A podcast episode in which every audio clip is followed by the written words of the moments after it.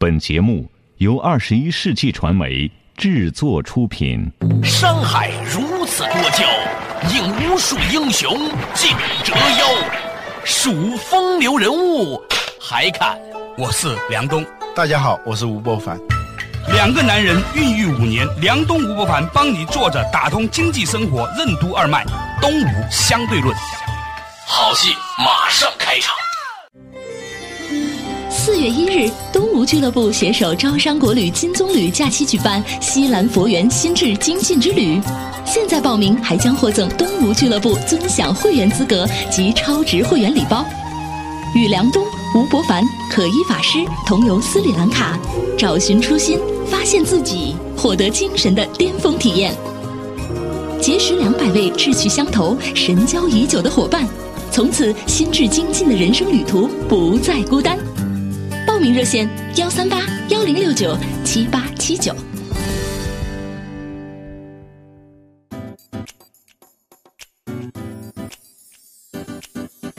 坐着打通经济生活任督二脉，大家好，欢迎收听《东吴相对论》，我是梁东，对面的依然是二十一世纪商业评论发行人吴伯凡，老吴你好，大家好。过年的时候，通常最好的娱乐一定是读书了。老吴最近读什么书了？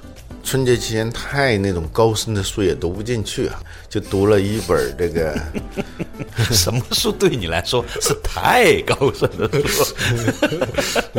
你读过的最高深的书是什么？你爱因斯？坦文集啊。您继续，我让你不太高深的书。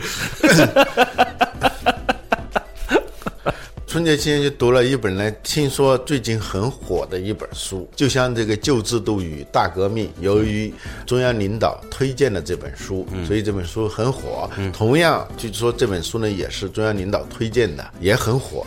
据说在一些网站卖断货了。嗯，呃，它是一本小说，这本书叫《大清相国》，是湖南的作家王跃文写的。官场官场小说作家啊，曾经写过一本很火的小说叫《国画》。这一本呢，他的视野又转向了写清朝早期的顺治、康熙那个时候的一个人。这个时间差不多离现在是三百多年。这本小说的名字叫《大清相国》。它叫历史小说啊、呃这里头有历史的成分，当然也有很多小说的成分了。嗯，塑造了一个传奇式的人物，我真的很惭愧，嗯，不知道这个人。但这个说起来，他真的是很传奇。这个人呢叫陈廷敬，二十一岁中进士。过去那个科举，他是要通过三场考试，考秀才那个还不算，你也是秀才，再就考举人。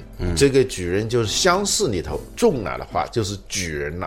啊乡试是全省范围，全省。省范围内，对、这些考中的就跟搞奥数比赛一样的，嗯。然后就到全国到北京来考，考这个会试，会试里头最第一名那个叫会员，就在国子监考试嘛？贡院，就是你们社科院附但是，我们社科院旁边那个地方文曲星打得下来的，对对对，历朝历代都这样哈。啊，对，在最后呢，这些会试里头，你通过的人才能参加一个考试，叫殿试。嗯，这殿试是皇帝亲自主考主考的。这个人呢，他就二十一岁，他跟他爸爸是同时考这个举人，他考上，他爸爸没考上、啊。据说有那种八十岁考上举人的也，他一直那么考，不限制年龄。这个人二十一岁就中进士，成为翰林。从此以后进入了清朝的政绩，他七十二岁去世，嗯啊，差不多五十多年的时间里头，你想一块儿做官的人、有多少人都被干掉了。鳌拜哟、索额图啊，我们知道了是吧？看《鹿鼎记》，我们都知道嘛。我的历史知识都从《鹿鼎记》来的嘛。这一段索额图、明珠啊啊，，韦小宝对对对，最后都完了，很少有善终的。啊但是他这个人呢，能做到什么？五十多年。没怎么翻过船的，最后是老死相位，在这国相的这个位置上去世的啊啊、他是康熙的老师，就是在顺治帝在的时候，他就做官了嘛。做皇帝的老师啊，做少主的老师，在历史上都是没有太好的结果的。嗯啊、比如说吕不韦被自己的学生啊、嬴政、秦始皇把他给。剁了，剁了。这个张居正也是少主的老师，嗯，他是例外，他做了少主的老师，没有被剁掉的，嗯，而且他就一直能做五十多年，是吧？先做康熙的老师，古人讲三不朽嘛，啊，立功、立德、立言嘛马。三立嘛，这个立这个立言呐、他有一件很重大的事情，就是编撰《康熙字典》。我后来发现呢，比编《四库全书》更厉害的编字典。这个《四库全书》吧，多少吧，还有因为有意识形态呀、内容啊等等等等。你做字典虽然不怎么看，但是一直放在那儿，是吧？嗯对所以编字典是很高级的一个对。，是一个宏大的一个文化工程啊！这个字典到今天还能用，是吧？康熙字典的总撰官啊，相当于现在的总编辑吧。嗯，这是他在立言方面啊，立功方面，他先后做工部尚书。户部尚书、刑部尚书、吏部尚书。过去这个部啊，它跟现在的部不一样。对啊，一个国家才六个部，吏户礼兵刑工啊，六个部里头呢，他做了四个部的部长，先后做了四个部的部长。同时呢，他也是一直在南书房。他这个人做了一辈子官，他没到外地当过官的，他一直在京官在京官，而且是都是在皇帝身边，在南书房。最后是文渊阁大学士，一品光禄大夫。嗯，可以在故宫里面骑马，没有，呃一品大员嘛，做到和珅所以说那个。待遇上是可以在故宫里骑马的，只是他不一定骑而已。说的难听点，他是一个政坛不倒翁。在那个年代，伴君如伴虎的那种情况下，他能够做五十多年，而且一直节节上升，做到那真的是一人之下，万人之上。君王如虎啊，同僚如狼。这个君王如虎就不用说了，嗯，那皇帝的喜怒无常，那是众所周知的。而且他一怒，他不是仅仅是生气而已，跟夫妻吵架不一样，就马上就脑袋就有问，就要搬家的是吧？对，呃，同僚真的是如狼啊，整天的就你要担心谁要抓你的把柄，置你于死地。但是他能够在那样一个环境里头生存下来，最后是老死，就在他的位置上去世。去世以后，康熙派他的儿子去给他扶棺。而且呢，他的这个家族也是非常的兴旺。在今天，在这个山西，在他的老家有一副对联：“一门九进士，三代六翰林。”就是他家里头就风水很好一家里头出了九个进士，呃，然后出了六个翰林，就这么一个很传奇的人。但是背后到底是什么原因？对而为什么我们居然对他不那么了解呢？这是一个很有趣的现象。稍事休息，马上继续回来。作者打通经济生活，任督二脉，这一个清朝的传奇官员陈廷敬啊，二十一岁的时候就入朝做官，并且呢，五十多岁政坛不老，而且呢，文化造诣也非常高的这么样一位人物。他的传奇故事又给我们现在的生活带来什么样的启示呢？稍事休息，马上继续回来。作者打通经济生活，任督二脉，东吴相对论。长篇历史小说《大清相国》的主人公陈廷敬，为什么能在名臣众多的康熙王朝为官五十多年屹立不倒，历任公吏户刑四部尚书，官至文渊阁大学士？怎样才能让职业生涯显赫而不耀眼？好的领导者做事为什么应该做到极致，却又不能做绝？欢迎收听《东吴相对论》，本期话题：道德爵士乐。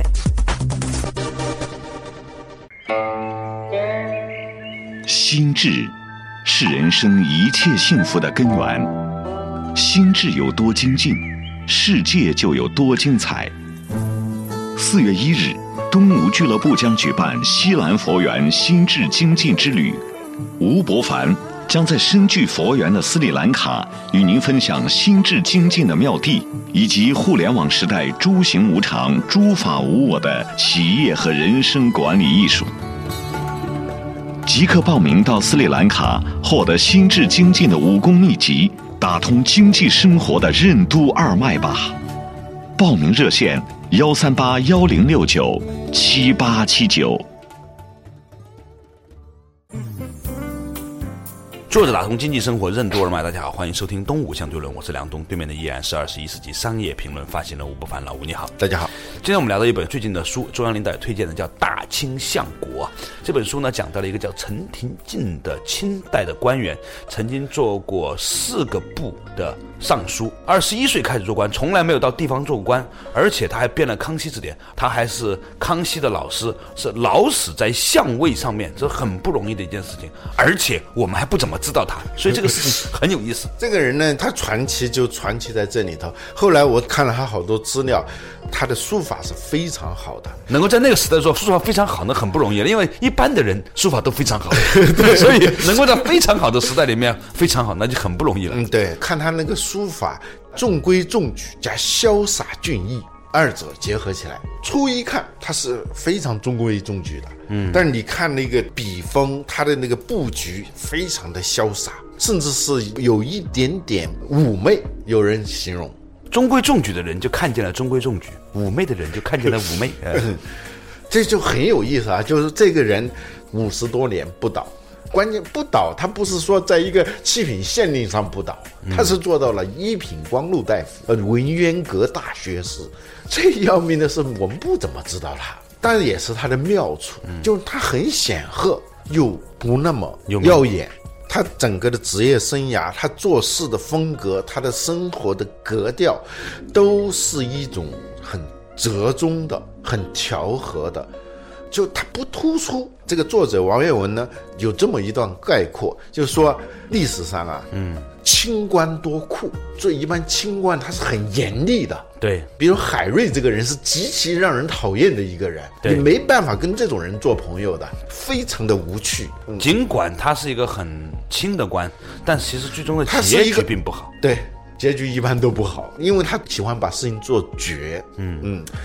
清官多酷，但是陈廷敬他是一个清官，他真的不贪。其中有一个很重要的原因是他们家比较有钱啊，他们家世代为商，在山西吗？呃，在山西赚了很多钱。他从小对钱好像不是那么那么渴求，渴求。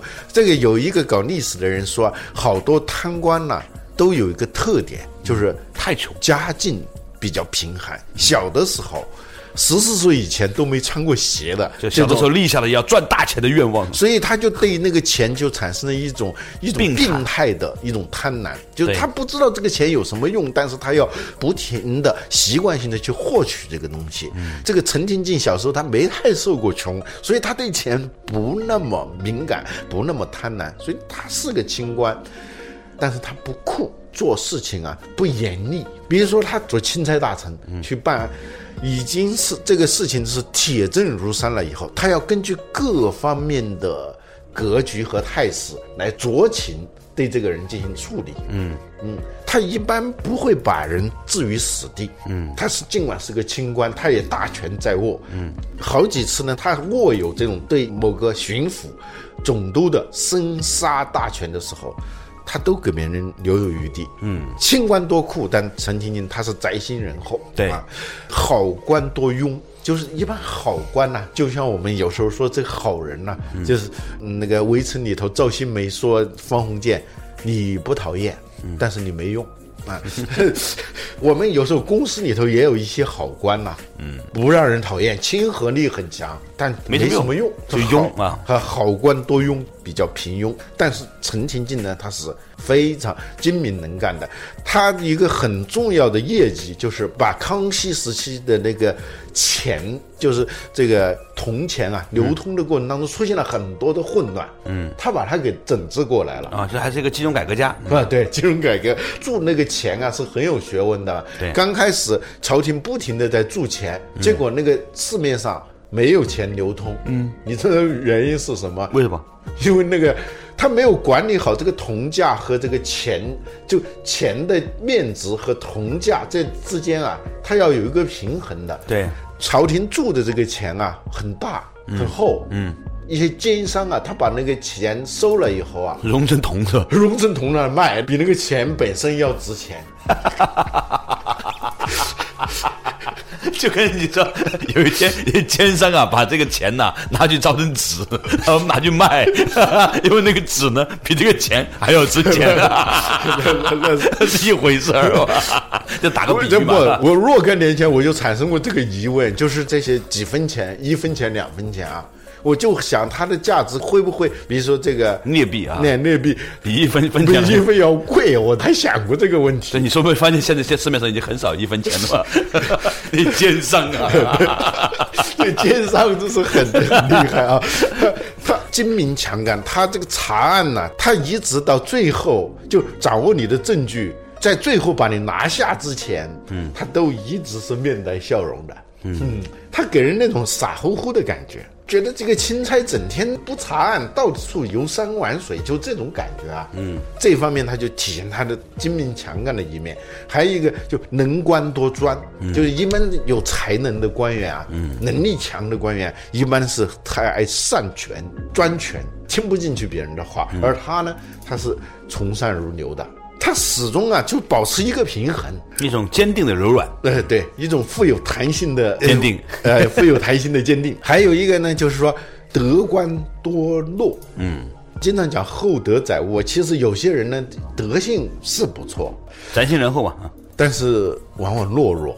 对。而陈廷敬因，为为了维持这个德行啊，你必须要做很多妥协，所以最后彰显出来就是那种懦弱嘛。嗯，对，嗯，他呢，他是一个不发铁腕的人，在官场上做到了一个非常好的平衡。做事情，他要做到极致啊，同时又不做绝。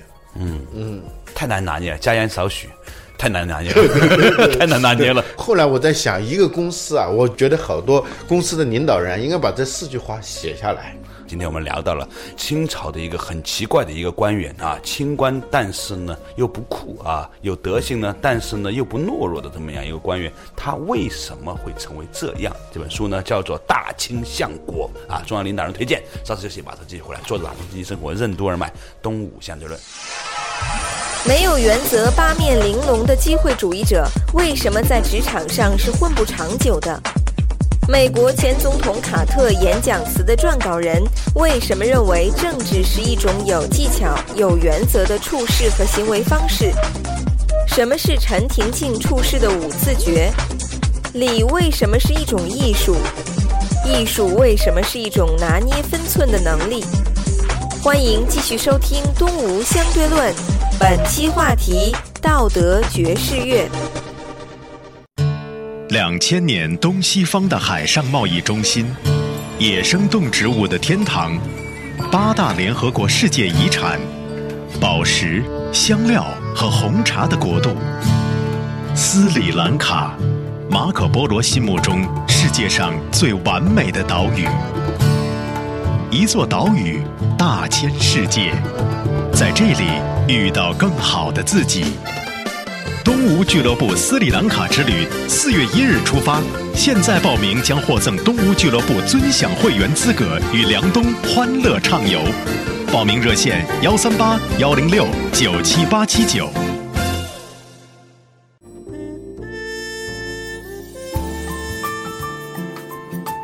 坐着打通经济生活，任督二脉。大家好，欢迎收听《东吴相对论》，我是梁东，对面的依然是二十一世纪商业评论发行人吴伯凡。老吴你好。大家好，话说呢，我们今天聊一本书，叫《大清相国》，描述了一个清朝时期的叫陈廷敬的宰相啊，在位呢五十多年，老死在相位上，在治理金融、官员、吏治等等各方面呢，都把握的很好，而且呢，关键历史上还不是很出名。这样的一个人物，他是点改呢？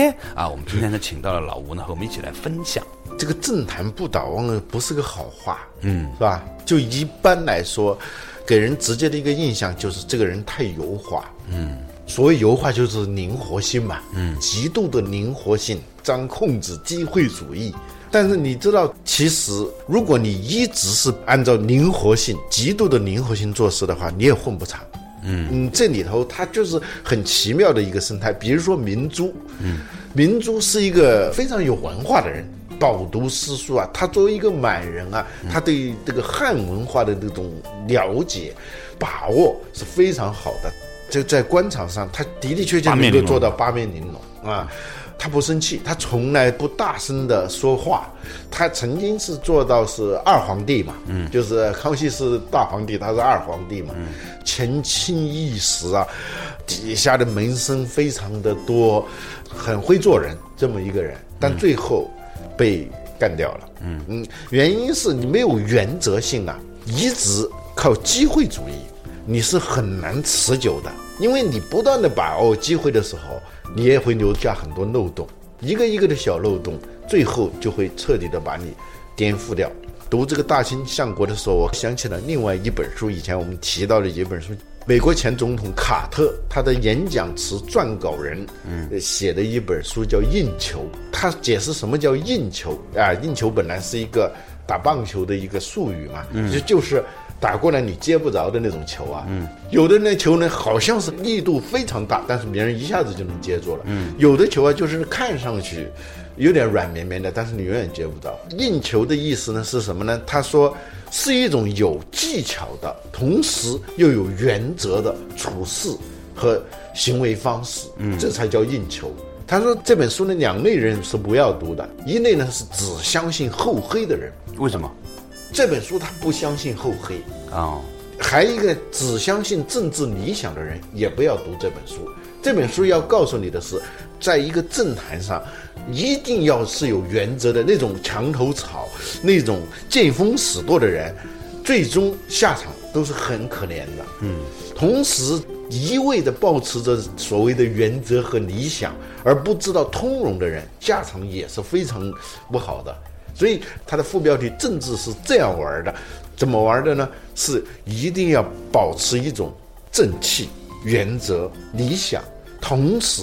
要有非常精纯的、精熟的政治技能。这个硬球他是这样解释的：陈廷敬这个人之所以能够做到这样，他玩的就是一个硬球，就是说虽然硬，但是个球，能转。嗯，对。我们曾经讲到过牵挂啊，《易经》里头的牵挂，牵挂的特点是空谷藏风嘛，就一个巨大的山谷。里头有一座高峰，嗯。嗯，这是最好的，这样就能够做到每爻皆吉嘛，就是每一步都不会失误。比如说，他要做一个清官，他知道清官的毛病在哪里头，他要节制这种东西，嗯，对人要严格，同时这种严格里头要要有人情的仁厚之心，对，自己要能干，同时你要尊重别人的智力，嗯，尊重别人的尊严。你要讲究德行，同时你又该在这种关键时刻原则要稳、准、狠。他几个处事的原则，他五字诀：忍、等、隐、稳。要忍，这是很重要的。就是很多时候，他觉得一个事情今天不解决，是因为有不能解决的道理。他要忍，他要等，还要隐。有些东西啊，不要那么显。不要那么露啊！读这个小说，有一天晚上我读到一个章节的时候啊，我就从内心感觉到这个儒家文化确实是博大精深，在陈廷敬身上你能感受到这种儒家文化的这种力量。您说到这个事情啊，让我有一种很大的感触：做任何事儿啊，都是个技术活儿。嗯，你得很优雅的保持你的力量，你要。很努力的才能显得很不费力的样子，就像你看那个这个做艺术体操那个，你要很慢的彰显出你的稳定性。你看那些吊环哈，那艺术体操尤其男士的那些动作哈，嗯，你看着好像很不费力，是因为他用了很大的力气来显出他真正的不费力。这种技术活他有力量有技巧，呃，很不容易。这个这你说的还真是，真的是说到点子上了。谢谢哦，谢谢。对。技术活呢，说起来有点难听啊啊，其实就是技艺或者就是艺术。对，这个艺术这个词啊，比如说《孙子兵法》，嗯，译成英文是 Art of War，就是战争的艺术。艺术的意思就是一种用心去感知的、心领神会的一种行为方式。对，一种习惯。兵法说的是法，其实是艺术。嗯啊。这个辜鸿铭他有一个说法很有意思，他说我们中国的这个《礼记》啊，译成英文的时候啊，很多的汉学家把它译成了就 right，就仪式这个词啊，但他说这是不对的，这是文不对题的。他说中国的这个《礼记》其实本质它应该译成艺术 art，礼本身是一种艺术，尊重的艺术嘛。啊，艺术就是拿捏分寸的这一种力量。比如说这个书法，不能说谁写个字都是书法，这种书法是什么？它是能够把各种力量能够糅合在一起，刚柔并济哈。哎、它能够形成一种平衡感，看不见的张力，或者是一种欲动愈静的一种审美形式。就是说，这个好的书法，它一定是让人看起来是在动的，但是它又是静的。它本质上是静的嘛，这字写在那儿，它动不了。但那种力量就是活力，就是在这一个字里头，它能把两种力量非常好的糅合在一起。嗯，有一天我到一个公司里头，那门口写了几句话，我一看，一下子对这个公司有点刮目相看了。写的什么话呢？叫“恭而无礼则劳，慎而无礼则喜，勇而无礼则乱，直而无礼则绞。”这这四句话是孔子说的，是《论语》里头有一章是叫泰伯嘛，说恭敬呢、如果没有礼，没有艺术感，尊重的艺术力。呃没有这种艺术感，他就会陷入到劳，做到恭敬嘛，嗯温良恭俭让。如果没有礼来节制来平衡的话，你会陷入到一种疲惫不堪当中。嗯嗯。慎而无礼则喜，就是说你谨慎做事情谨慎，但是如果你没有礼来节制的话，你就会变成畏手畏脚，缩头缩脑，最后什么事情都干不了啊。勇而无礼则乱，就是一个人要勇敢，但是没有礼来节制的话，最终一定会陷入到混乱当中。直而无礼则绞，就是一个人正直啊，但是没有礼来节制的话，他最后一定会陷入到一种纠结和一种困扰当中。绞刑的绞嘛，就是自己把自己像绞在那儿了。这个陈廷敬他的整个的处事的艺术、为官的艺术，跟他的书法艺术是一样的，就他始终要寻求一种平衡。这种平衡，儒家把它叫中庸，西方的亚里士多德把它叫中道。其实就是跟我们以前谈到的那本书叫《遗失的智慧》里头谈到叫“道德爵士乐”。道德爵士乐，爵士乐，它一方面是特别懂乐理的人，嗯，一方面它是不是乱各种变调了，你看那个好声音哈，啊就是恨不得一首民歌绕十层弯儿啊啊啊哦啊哦，是吧？对，它它这个不是那样的，他中间是有章法的。他不停的在变，但是他要守住一个章法，这里头就是你，不断的变换当中，他要坚守一个原则，坚持一个原则的时候，他不断的在变通，这样一种状态就是这种道德爵士乐。对对陈廷敬能够五十多年一直不倒的原因，我觉得他很这舞懂跳的不错啊，哎就这个道德的爵士乐。唱的不错，老吴，我在刚才跟你聊天的时候，默默的听着你，突然有一种庆幸。以前吧，我们都很害怕长大，很害怕老，哎呀，连头发都白了，是吧？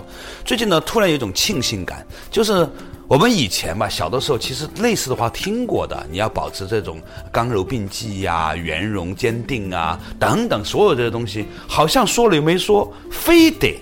人活到这个年龄之后，终于知道说的是什么了。但是当我说给我儿子听的时候，他肯定又是不屑的。他运气好，在四十岁的时候，也许他也能够知道到底说的是什么。嗯，中国的家言少许啊，啊 是有一点道理的。好了，感谢大家收听今天的《动物相对论》，我们下期同一时间再见。